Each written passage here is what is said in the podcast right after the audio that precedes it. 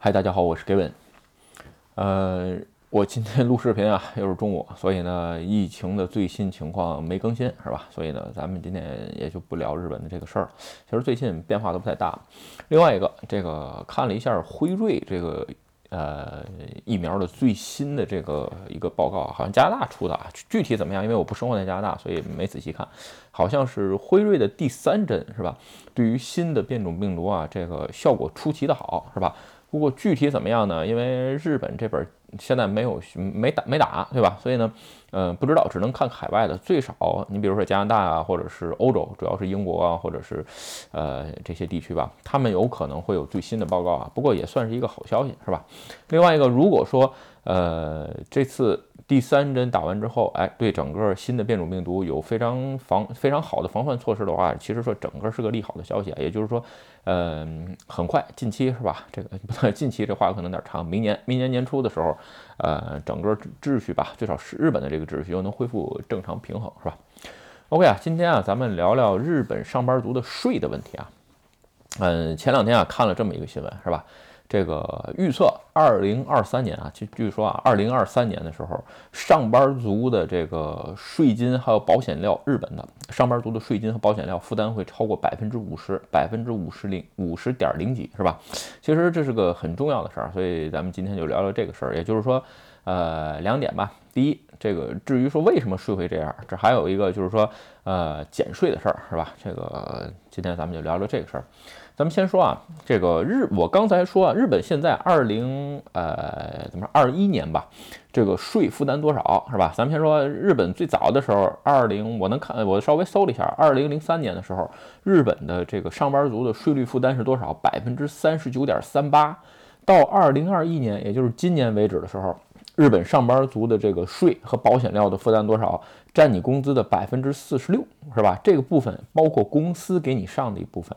你听好了，是也包括给你公司上一部分。有时候你拿来自己的保险单，你发现，哎，我没上这么多，这不对。有一部分公司算的，公司给你负担的那一部分，他没算，没写在你的工资账单里头。但是如果作为一个公司的经营者，这一部分是不能不算的。也就是举个简单的例子，是吧？呃。哎，比如说你是就公司负担多少？公司花一千万的情况下，是吧？哎，真正交保险一共要交五百万，然后剩下的钱才能到你手里，你可以那么理解就可以了。这个如果是到二零呃二三年，在二零二一年呢，也就是说，哎，公司呢一千万的成本的情况下。公司要交税，整个的税金帮帮你代扣了之后，一共要交呃四百六十万的税，剩下到你手里才是你的钱。其实这个税是重税了。其实你能看出来，嗯，日本从二零零三年一直到这个二零二一年啊，这个不停的在涨。其实主要涨的是这么几块儿，一个就是社会的保险料。这个部分是没办法，随着这个少子高龄化这个增长，是吧？呃，医疗的负担啊，各种负担就是就是非常非常的严重。然后呢，再加上这个，你比如说，呃，各种助成金，日本有助成金。为什么我在新冠病毒去年年去年年中的时候聊视频就说，有一些企业啊，就是说，如果是不行，经营不好的话，死掉就死掉了。这种所谓的不。呃，叫不呃不破不立，对吧？你只有这些企业死掉了，才会有提提供更多的新陈代谢，更多的创业机会。有人说他创不了业，没没有机会，那怎么办？我只能说，社会在进步，总要发展，是吧？人要活下去的，是吧？如果说你一味的在这儿扶持这些已经是夕阳产业的，是吧？给他呃补补钱啊，等等等等这些事儿，最后会造成什么结果？会造成社会保险料负担过重。其实现在。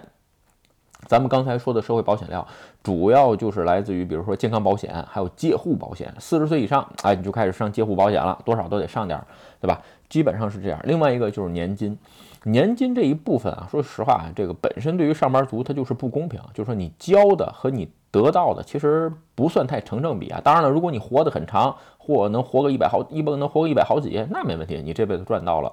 如果说你的这个健康寿命和你的普通寿命吧，健这个再短一点的话，你基本上就是完全不成正比。所以从这种出发点上来看，就是说啊，完全意义不大。其实。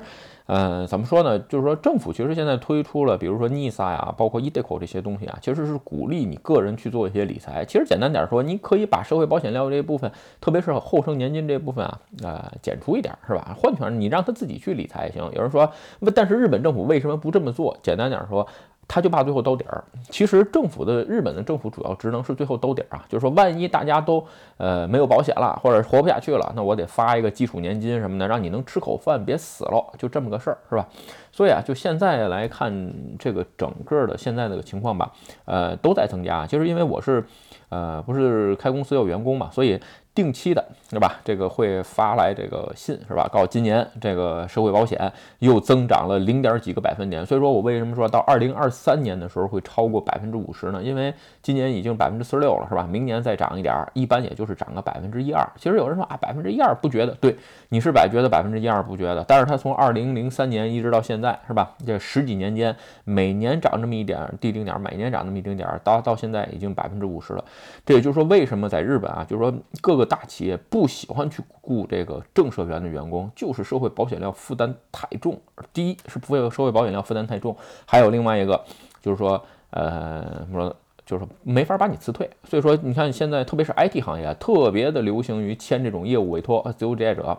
自由职业者啊，一个有有一个这个好处，就是说企业只要负担啊一部分，就是说企业什么都不负担，你做什么活儿我给你什么钱。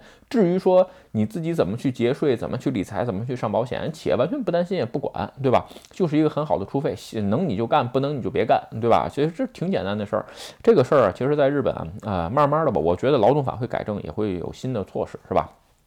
这是保险料负担的问题。其实说吧，这是一个完全不可逆的趋势啊。就是说，如果你是上班族，哎，这个你到二零二三年的时候吧，呃，没有什么太大意外，基本上你的这个保险料就要超过百分之五十，是吧？OK 啊，咱们再说说节税的事儿，是吧？其实节税有时候很多朋友很多关心啊，就是总喜欢问我这个节税怎么弄啊，这个怎么弄，是吧？其实我跟平常朋友聊天也聊的比较多。其实吧，呃，节税一般适合普通人比较好做的。那两种节税，这个先说第一种吧，嗯，故乡税。你在如果你是在日本生活的话，可以搜福禄萨多诺 e 是吧？你非常容易搜到，买个各种东西，然后这个会给你减一部分税金，是吧？至于说能减多少，根据你的年收，你各种网上都有那个计算器，你一算就知道你应该买多少钱的。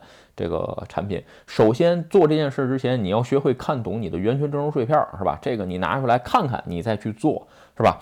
其实有的时候说，你看讲的一点都不细致或者怎么样，哎，这个换句话说，这不是学校啊，只是让你知道有这么一件事儿，具体你要不要做，完全是你自己动手不动手的问题，是吧？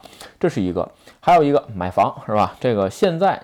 但是呢，这个制度直到今年，现在一共是四百万，十年，每年四十万，百分之一，你的这个最大啊。当然了，如果说我住房贷款只剩三千万了，那就是剩三十，那就是三百万，是吧？所以说这个数是会递减的，在这个时间点上来看吧。呃，这是普通人最容易入手，就是最容易做的两个减税的方法。但是不好意思，住房的这个呢，哎，国家看着这个国民居然可以利用这个补息的问题，是吧？减少交税，这不符合国家政策，是吧？马上之后开始折腾，开始改，是吧？这个估计明年二，这个已经确定了，二零二二年住房的整个住住房的返息贷款由百现在的百分之一下调到百分之零点七，是吧？而且最大上限额由四千万变成三千万。据说要延长十四年，延长到十三年或者十四年，还没有定论。但是，但是整体算下来，你的这个减税额，哎，会变少。其实说是对于普通的上班族，正更是一件不公平的事儿，是吧？然后还有一个最难的就是副业，是吧？副业这个事儿吧，其实说不是所有人能干的，是吧？咱们啊，其实一般的情况下，两点是吧？这个比较容易去做减税，一个是副业，还有一种股票，是吧？这个就是投资啊，投资股票的事儿。所以呢，咱们在这儿稍微啊说一点吧。咱们先说啊，这个投就是说这个，就先说做副业。副业这个事儿啊，对于一般的上班族来讲，你要想做副业，不需要出具，也不需要做任何证明，也不需要做任何事情，是吧？你只要简单的记账。至于记账的方法，你在网上能查到。嗯，比如说你有个房子租出去，这就叫副业。是吧？或者说，哎，我在这个美卢咖喱美卢上面卖点东西，或者是哪哪卖点东西，这也叫副业。一定要实际的行为，然后你这有进出账了，简单的拿个 Excel 表格记上，有银行账单，这就可以。最大这可以给你一个应该是三十八万的减税额，是吧？这是比较是小的。但是啊，其实换句话说，嗯，有人说啊，三十八万哪儿也不到哪儿，我只能说是这么一点啊，就是说这件事你做与不做，其实天壤之别啊。你要先了解，做深入之后，你才会去有其他的行为，是吧？这是一个。另外一个吧，这个就是说，呃，投资股票是吧？股票这个事儿，其实吧，呃，我我很少推荐投资股票，但是吧，你会发现，股票上面的利益只扣百分之二十的税，上班族都扣百分之四十六的税，资本家才扣得百分之二十。有人说百分之二十挺多的了，或者你不要这么算啊，你是很多人是喜欢拿自己的所得税去跟人家这个这种投资股票的这种就是说所谓不劳所得去比较，这是不对的啊。所以说你自己个人上班的钱要扣百分之四十六十四十六的税，就到二零二三年要变成百分之五十。相反，股票上只百分之二十。那在这种情况下，哎，为什么不去做一下投资？股票呢？而且再说啊，我刚才说的这两种，一个是副业，另外一个是股票，是吧？这两种是可以做这个相杀的。什么叫相杀呢？举个简单的例子，租房是吧？来举个简单例子，我的这个租房吧，我现在有间房子在出租，是吧？这个因为我现在不需要在上面做太多的减税，所以呢，这个房子你一旦出租的情况下，在日本房子是规定好的，哪怕是钢筋混凝土的，它也有一个减长值。比如说你三千年三千万的房子。呃，三十年耐耐久是三十年，那每年你可以减一百万。这一百万，比如说你的年收是七百，所以说呢，哎，你这一百万就是你的减额，所以说你一下从七百变成了六百万，是吧？你再算你的这个交所得税还有住民税的时候，是从六百万开始，呃，这不不是所得税啊，就是各种税金的时候是从六百万开始算这个所得税。所以呢，这是完全不一样的，是最后是可以做退税，是吧？所以这一点上来说吧，嗯，副业也好，还是非常有必要的啊。这个具体的操作情况，各位。去自己去了解一下，我只是告诉你这么一个方法，是吧？而且我是自己在做过的事儿，所以呢，但是吧，这个不适合所有的人啊，因为你的房子毕竟有收房租嘛，这又是一份收入，所以到底这个相杀的这个值，呃，在哪个点是最平衡？你最好找专业的，比如说税理师啊什么去聊一下，不不要找 FP 啊，而人家保险银行 FP 聊着没用，就找专业的这个税理师，他还能算能还算能聊得门清。那至于说连税理师资格都没有的话，那聊不清这玩意儿，是吧？还有。最后一个吧，就是说一般的啊富人或者是有钱人经常做的事儿，开公司是吧？这个咱们在视频当中说过好几次了啊。嗯，其实我个人认为吧，以后慢慢的这个税金加重，再加上现在所有的就是说这种呃自由职业者慢慢以后会增加一种形式来说吧。个人成立一个哎啊小的法人是吧？用法人是去减税，也就是说是应该是个人减税当中排第一啊。刚才我说了，排第二、第三的是吧？一个是买房排第二，还有一个是故乡税排第三，然后还有第一。就是这个成立一个公司，一个小公司。这个小公司啊，那咱们在别地儿说过，比如合同会社，最低只要交七万块钱的税金，是吧？而且呢，哎，很多的地方呢可以再做损。其实为什么说是这样呢？就是大部分人啊，就是如果说有这种机会的话，呃，还是有一个自己的公司做减税，能达到最大的效果。这需要跟你的呃正式员的身份去相结合啊，并不是推荐所有人做。举个简单的例子，你比如我，我是做 IT 的，我是比如说接外包，是吧？我这外包。我至于是用我自己个人名义接也好，还是用公司名义接也好，至于说这份钱发到哪儿，完全是我自己可以控制的。也就是说，我呃，我觉得哪边对于我这个税金是最大的利益化实现，那我就做到哪边，对吧？另外一个。介绍的所有的这些事情都是日本法律允许跟法律认可，没有任何违法行为。不要总人一谈就是这个节税，这些就就或者是这个避或或者是这个合理的节税是吧？或者是避税这个东西就开始就犯了多大错？是完全完那叫偷税漏税是吧？这种叫节税跟避税。那说不需要交呢？你为什么要交呢？对吧？这个就是这样，不要总扣大帽子啊，影响规划，影响什么永驻。跟这没半毛钱关系是吧？这个有，嗯，不要很多事儿不要上纲上线儿是吧？然后呢，最后吧，这个其实简单来看吧，现在慢慢随着日本的社会的这个保险量和负担的各各种加重啊，对于个人有一定的税务知识跟理财知识其实更是必要啊。